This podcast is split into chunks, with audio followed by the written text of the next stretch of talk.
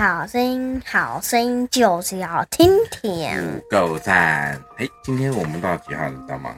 十九号。十九号，四月十九号，礼拜几啊？礼拜。礼拜二，也是小何考完试的这一天啦。哦，哎，不是，考完第一天了。哎，不对啊，十九号礼拜三了。十九号礼拜三。哎。啊，其实是考完试啊，今天考完试。好，真好奇，真好奇，什么事情呢？在马太福音第一章第二节，请说。必有童女怀孕孕生子人，要称他的名为以马内利。OK，到这边，以马内利就是说神。马太福音一章二十三节。对，以马内利意思就是说神与我们同在。神要与我们同在吗？神应该说神会不会离开我们？当你接受了耶稣，神会不会离开我们？不会。为什么？那你可不可以把他赶走？不行吧？